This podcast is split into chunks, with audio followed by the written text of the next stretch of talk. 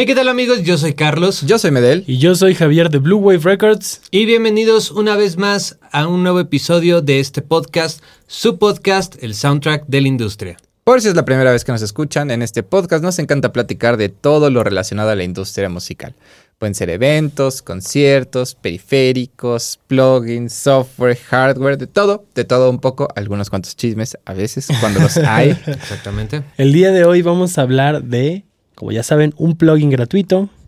Vamos a hablar de un producto para monitoreo en vivo. Entonces, todos aquellos músicos que estén muy constantemente eh, tocando o algo, atentos que esto les puede servir.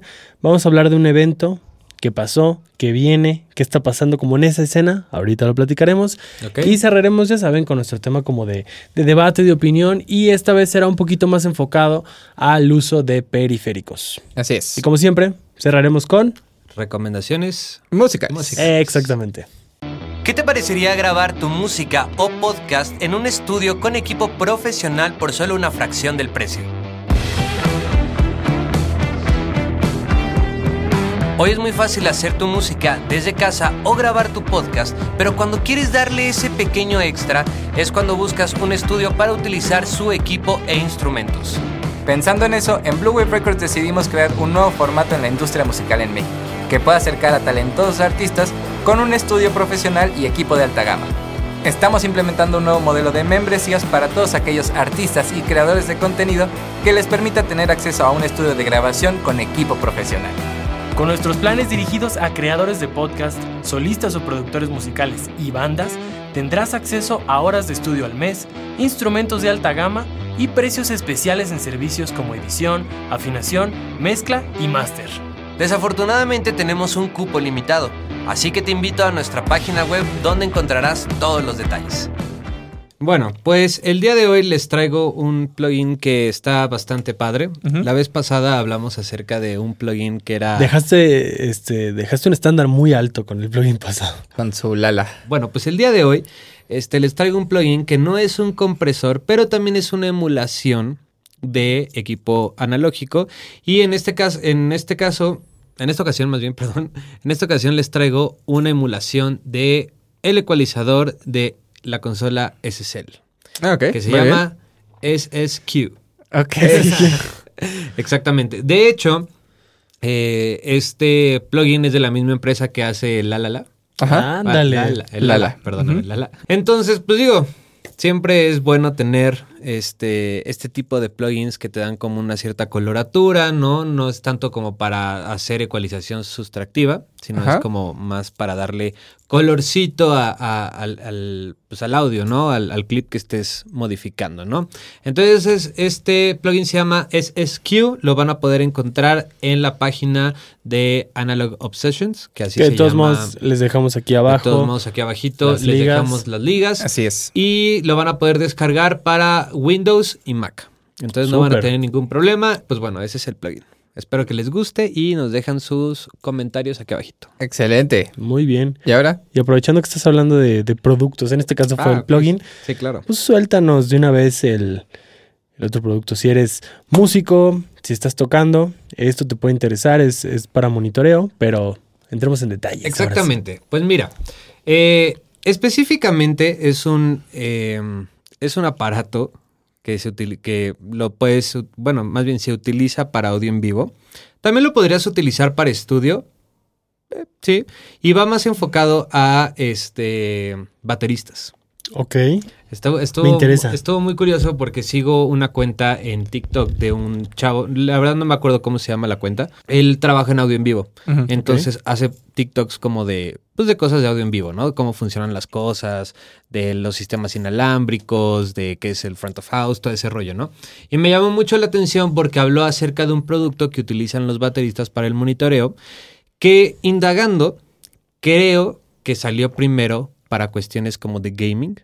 ¿No? Ok. Para, okay. para, gamers y todo uh -huh. ese rollo. Y no sé muy bien cómo se llama el producto, pero creo que se llama, o sea, si tú lo, si tú lo buscas en internet lo puedes encontrar de esa manera, se llama eh, Butt Kicker.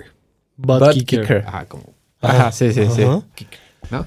Este, y lo que hace es que es un, eh, bueno, existen como varias versiones, pero como la más genérica haz de cuenta que es como un... Ubican esta parte de la parte de abajo de las sillas eh, de, de escritorio. Bueno, hagan de cuenta que es prácticamente lo mismo. Es un aparato que se pone como al banquito de, de- de la batería.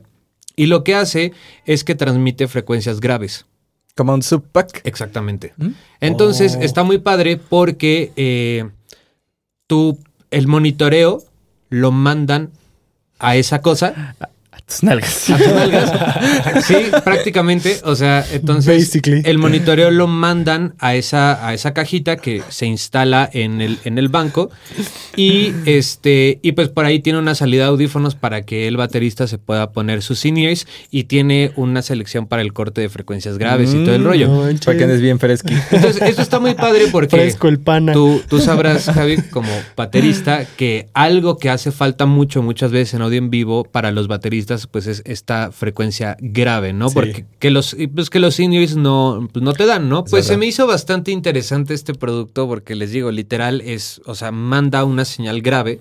Ahora sí ¿no? Bueno, tú, tú puedes sentir poner el... toda esa vibración en tus nalguitas. Sí, exactamente. literal. Y más que nada, pues es para, eh, pues para el bajo y el, y el bombo, ¿no? Que vaya, son, es el, los instrumentos con el contenido pues, que más, Sí, más baja, ¿no? sí, el que te hace sentir realmente. Ajá, entonces vi, vi ese modelo que lo pueden encontrar en internet. Está en seis- 6,592 pesos.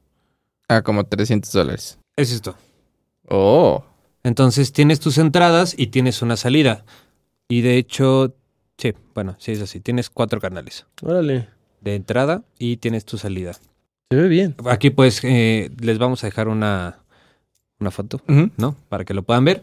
Y aquí tú, tú tienes la frecuencia de, de corte, ¿no? Para que tú puedas decir, eh, sí, bueno, la frecuencia de corte, ¿no? Que va de 40 a 120 Hz.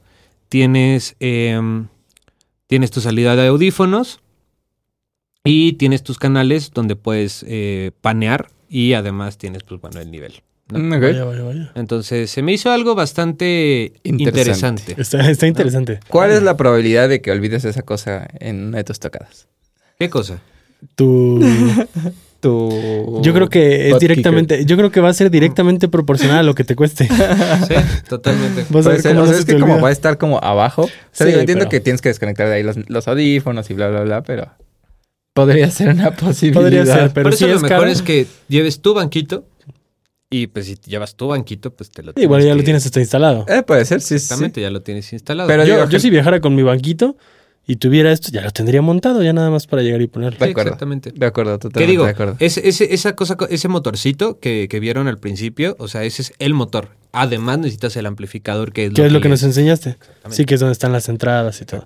Pues Mm. está, está interesante, es un producto que no, tampoco me lo imaginaba, eso. no lo había escuchado, pero pues denle una checada. Ahora sí que quien le interese, Así es. quien Aquí está. crea que le pueda servir. Entonces vamos a dejar las ligas aquí abajito en la y si descripción o en alguien las sí se anima, pues que nos cuente cómo le fue. Exactamente. Muy bien. ¿Qué sigue? Vamos a seguir con eventos, eventos. Acaba de suceder un magno evento el sábado pasado. Fue la final nacional de la Red Bull Batalla de los Gallos. Que no es una pelea de gallos. Que no es, una pelea de freestyle. gallos. Esto, estas son Aquí no peleas- condonamos ningún no, tipo no, de maltrato animal, al contrario. Estas son las famosas batallas de freestyle de raperos que se dicen de cosas Ajá. rimando. Sí, básicamente. Y, y, o sea, es que básicamente es con argumentos, como con ciertas cosas que hayan pasado, o con las mismas rimas, como que superar a tu rival. Digamos que cada competencia tiene su formato. A mí, la verdad, el, de Red Bull me gusta mucho porque es muy amigable. Son batallas que durarán 15 minutos y estamos hablando que con una réplica. Si es que quedaron en empate y se van como a un, a un round extra. Pero si no, en 12 minutos ya se acabó una batalla. Ok. Cuando, por ejemplo, el formato de FMS, que ya hemos hablado también de otra liga que es como la FMS, son batallas que duran hasta media hora cada una. Red Bull sí es como una competencia de eliminatoria directa. Ok. L- Para la Red Bull de este año era como tú mandas un video a través de la app, si tú quieres como participar, yo Javier como rapero, por así decirlo. Ajá. Si me seleccionan, entro a una como una etapa que creo que se llamó clasificatoria, si mal no recuerdo, donde batallabas con otra persona y todo se transmitía y, en Twitch y había jueces y demás, pero era para, para que vieran cómo rapea cada quien. No es como que alguien fuera a ganar esa batalla. De esa batalla podía calificar uno a la nacional o ninguno o los dos. O sea, era más como para que te vieran y ya de ahí se hizo la selección de todos los que llegaron a, a la nacional, que son siempre este 16. Sí, porque es como si fueran octavos, cuartos, semis y final. Ok. Es eliminatoria directa. Este sábado fue la final nacional de México, Ok. Ok. que ganó Joiker. Entonces Joiker ya tiene su lugar para la final internacional, Ok. que va a ser en diciembre de este año y que la sede es aquí en México. Eh, no se ha dicho específicamente si va a ser aquí en la Ciudad de México. Quiero pensar que sí, y más porque la nacional se hizo en Monterrey. Mm, ok, ok. Ok. Entonces quiero pensar que es para guardar la Ciudad de México como la internacional. Yo esperaría porque tengo muchas ganas de ir. y los lugares, pues obviamente se van dando de acuerdo a los que vayan ganando las nacionales de su país, porque todavía falta la de Ecuador, la de España, Colombia, Perú, Estados Unidos, Argentina, Chile, Uruguay. Entonces los que vayan ganando sus nacionales tienen su lugar, más los tres que quedaron primero, segundo y tercer lugar de la internacional pasada, que en este caso fue Asesino, con su bicampeonato, como el Atlas. Eh, Qué mal. Qué mal. O sea, que lo segundo lugar es Cone, español, y tercer lugar Gasir, también un español. Tengo una pregunta. Únicamente, o sea, digo, yo sé que es de hispanohablantes, pero si llega un, digamos, un canadiense que habla español y que puede pelear, ¿podría entrar? Yo quiero pensar, quiero pensar que sí, Ajá. no porque no discriminan que de otros países participen. Entonces, si tú rapeas y hablas español y tienes ahora sí que el nivel para competir, no Date. tendrían por qué negártelo. Si a otro país Sí, no se lo niegan, pero yo creo que ya depende más de la habilidad de la persona, Sí, porque sí acuerdo. va a ser como, no te vamos a dar ningún tipo de ventaja Sí, porque no. es tu idioma claro. no este, na- natal, ¿no? Nativo, ajá. Sí, Nativo. de acuerdo, de acuerdo. de acuerdo. Pero tengo muchas ganas de ir al internacional. Eh, y pues hay que estar siguiendo. Ahora sí que todo lo que es julio, A ver, ¿qué tal? julio, agosto. Ahora sí que de ahorita, la de México, según yo, fue la primera final nacional. Ajá. Entonces, eh, de aquí en adelante hasta creo que noviembre, se hacen las otras nueve nacionales que faltan. Y para diciembre ya es la internacional. Entonces, según yo, hasta que ya pasan las nacionales es cuando ya sueltan fechas y todo para la internacional.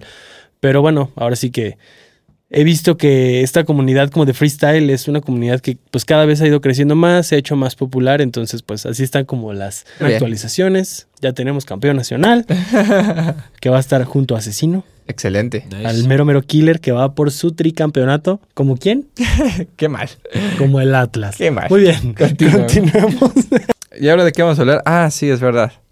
De los periféricos. Hace rato te- tuvimos una, bueno, tuve, tuve una pregunta interesante. Bueno, el punto es que pues ya desde hace un ratito ya aquí en el estudio tenemos periféricos y mezclamos y masterizamos con equipo analógico. Entonces, pues, moverle a los knobs está chido.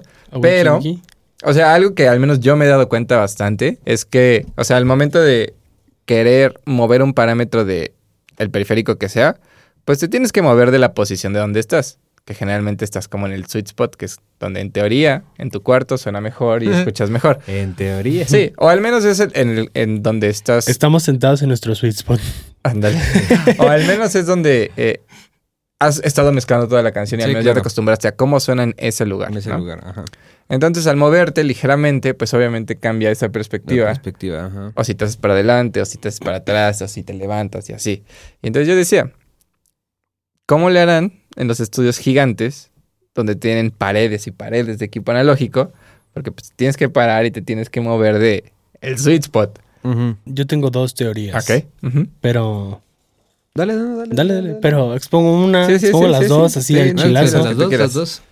Teoría número uno Ajá. es: conocen muy bien el equipo. Ok. Los ingenieros, y, y más que estamos hablando, o tu pregunta fue muy Sí, sí. acercada como a los estudios grandes Sí, que tienen claro. paredes de periféricos y que incluso se tienen que parar de la silla para ir a moverle. Una es que conocen tan bien el equipo y conocen tan bien lo que hacen porque son ingenieros tan experimentados De acuerdo.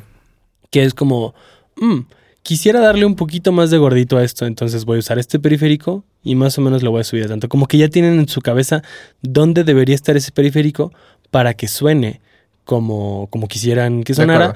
Lo ajustan, van, revisan y si se pasaron de rosca o algo, pues igual le bajan tantito o le suben un poquito más o hacen pequeños ajustes. Pero esto habla de que conocen muy bien el equipo y les Ajá. da para poder hacer eso. Si no la otra, y está justo ahorita que lo estabas planteando al momento en el que estabas exponiendo el tema, Ajá. me acordé de cuando vi toda la masterclass de Vance Powell de Pure Mix y pues también son ingenieros que tienen asistentes. Sí, sí. Entonces ellos están sentados y le empiezan a decir como de, Muévele. le puedes mover a ese. Entonces pues al final el ingeniero nunca pierde el sweet spot De acuerdo. y siempre está escuchando y ya nada más le dice como, ¿sabes qué? Ahí está bien o bájale un poquito o esto, pero pues siguen su referencia. De acuerdo. Yo creo que... ¿Que por ahí va que- el asunto? Porque sí estoy totalmente de acuerdo que si tú también este, te estás moviendo para hacerlo, o sea, si tú haces todo así, pues tu referencia la pierdes. De acuerdo. Sí, claro, No, totalmente. no es como lo más práctico, pero soluciones hay. También yo creo que los periféricos los deben de tener de cierta manera como calibrados, Ok. ¿no? Obviamente calibrados eh, teniendo en cuenta una buena estructura de ganancia, ¿no? Eh, en, en- en todas sus sesiones, ¿no? O sea, creo que, eh, bueno, no, no creo, más bien, antes de mezclar, tienes que checar bien como toda tu estructura de, bueno, todo eso viene desde la grabación, ¿no? Y obviamente eh, este tipo de ingenieros, las sesiones que ellos mezclan, pues son sesiones que están Perfectas. muy bien grabadas, ¿no? O sea, Sí. están muy bien grabadas y que literal los ¿Se mezclan? Ajá, se mezclan, exactamente esa es la pregunta, ¿no? Pues justamente como tienen una buena estructura de ganancia, creo que todos sus periféricos funcionan en armonía. O como ¿Sabes? que están en condiciones óptimas Exactamente, para funcionar, ¿no? porque, o sea, tú sabes, ¿no? Tú y yo que somos como los ingenieros de, de- de mezcla, pues sabes que los plugins tienen como cierto sweet spot, Sí, sí. ¿no? O sea, independientemente de que puedes como hacer que funcionen un poquito más duro, digámoslo, o sea, tienen todos como un sweet spot. Y, y sobre todo, eh, usando equipo analógico, pues tienes que respetar todavía más eso, ¿no? Como sea un plugin, pues es algo digital. O sea, el, el comportamiento, a pesar de que es una emulación, pues sí funciona de manera distinta, ¿no? Porque pues no es lo mismo un 1176, ¿no? Que está como calientito, a que esté frío. Pues todo eso, eh, todo eso, este, pues sí modifica la señal. De acuerdo. ¿no? Pues es que es la experiencia, ¿no? O sea, De acuerdo. Ahora sí que si tú dices, ah, quiero más de esto, ya en automático saben qué es. O sea, solo a mí ahorita me entraba una duda. Bueno, desde hace rato que lo dijimos, que dije, bueno, vamos a hablar de eso en el podcast. Es como, ok, entiendo que puedan ya saber, o sea, y que con la experiencia es como de, ah, ok, quiero que esto suene más así, entonces voy a hacer esto, o quiero que esto suene más así, entonces voy a hacer esto otro. Pero entonces radicas más, o sea, radican más en la experiencia que ellos tienen que escuchar. Pero es que esa Eh, experiencia o sea, porque a llegó través es- de la escucha. Sí, sí, sí, de acuerdo, totalmente de acuerdo. O sea, completamente de acuerdo. No todas las canciones van a sonar igual. No todas las grabaciones van a sonar igual, ¿no? O sea, un kick va a sonar diferente de otro kick grabado, aunque sea el mismo kick, si lo grabaron el siguiente día con otro micro o con el mismo micro y solamente lo pusieron en otra posición, va a sonar diferente. Entonces, tal vez el, eh, la curva de ecualización que hiciste para uno no va a funcionar para el otro, ¿no? Entonces, sí tienes como que vas y vienes. Vas y vienes, ¿no? O sea, como para así poder escucharlo. Porque al final siento que no nada más es como de, ah, bueno, pues es que esto es lo que funciona. Debe ser complicado o deben de estar muy acostumbrados porque en el momento en el que tú te mueves, pierdes como esa referencia que tenías, ¿no? O sea, y estés donde estés, ¿no? Entonces, si tú estás, o sea, si tú subes y regresas, tal vez ya no tienes como ese... Sí, no puedes escuchar el cambio realmente. Exactamente. Y más pensando que tal vez en un programa como Pro Tools no puedes bypassear el insert, ¿sabes? O sea, tienes que desactivarlo y de repente te puede causar un feedback. Pero, te, te- perdón, te, te voy a... O sea, creo... Ajá. eh, por- porque digo, es lo que he visto, ¿no? Sí, sí, por sí. ejemplo, en videos Ajá. y cosas así. Eh, regularmente las, los ingenieros que usan periféricos externos son... Es, es porque utilizan una consola analógica. Regularmente. Ah, bueno, O sea, ahí, ahí si es tú muy vas, si Estoy tú vas a, a un, Estoy no sé, completamente de acuerdo. Electric Lady Studio, o sea, digo, por Ajá, poner como un estudios así, de Abbey Road, ¿no? Cosas Ajá. así, pues tienen consolas analógicas, ¿no? Y realmente toda su sesión cae a la mesa. ¿no? Eh, también, también siento que los cambios no son tan eh, abruptos, Ok. Porque también me he dado cuenta que trabajan mucho con esta técnica que se llama top-down mixing, que es empezar desde lo más general hasta lo particular, ¿no? Entonces, regularmente en su mesa caen grupos. Pero ahí tienen la ventaja de que tienen el, el- el bypass, Sí, el Del bypass del insert. ¿no?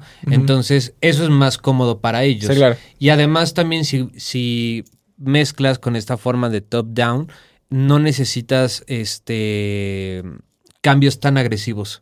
¿no? Como podría ser a lo mejor en un solo kick, en la tarola, bla, bla, bla, ¿no? Lo que me he dado cuenta es que estos ingenieros procesan su eh, la señal antes de caer a la consola.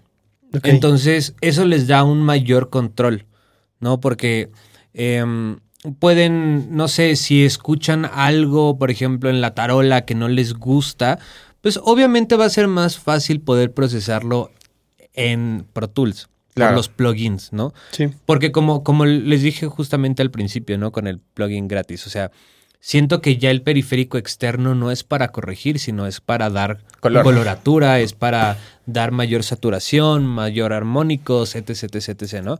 Entonces, eh, pues sí, creo que hay que tomar en cuenta eso, ¿no?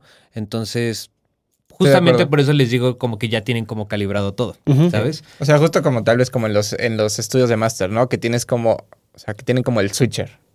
Ah, Que exactamente. o sea, activan como la cadena de periféricos que quieren y ya nada más la van desactivando ahí para Que escuchar. pues es justamente lo que nosotros hacemos aquí, ¿no? Digo, Sí. en, en un formato más pequeño. más pequeño, pero vaya, más tenemos, modesto, pero... tenemos nuestra cadena de efectos Sí, claro. y ya este, pues nosotros ahí vamos paseando y todo el rollo. Pero realmente ya, ya a lo mejor tenemos como ciertos parámetros que nos gusta en general, como darle un poquito más de brillo, darle un poquito más de graves, darle un poquito más de espacio, ¿no? De acuerdo. Y, y eso, eh, cuando tú pongas play a, a la sesión, pues ya va a tener ese proceso. Entonces ya vas trabajando con esos procesos de tus periféricos, ¿no? Entonces, pues no siento que tengas que estarle moviendo tanto porque al final estás trabajando ya con eso, Sí, claro. ¿no? De acuerdo. Pues bueno, amigos, si ustedes tienen alguna pregunta, nos la pueden dejar aquí abajito.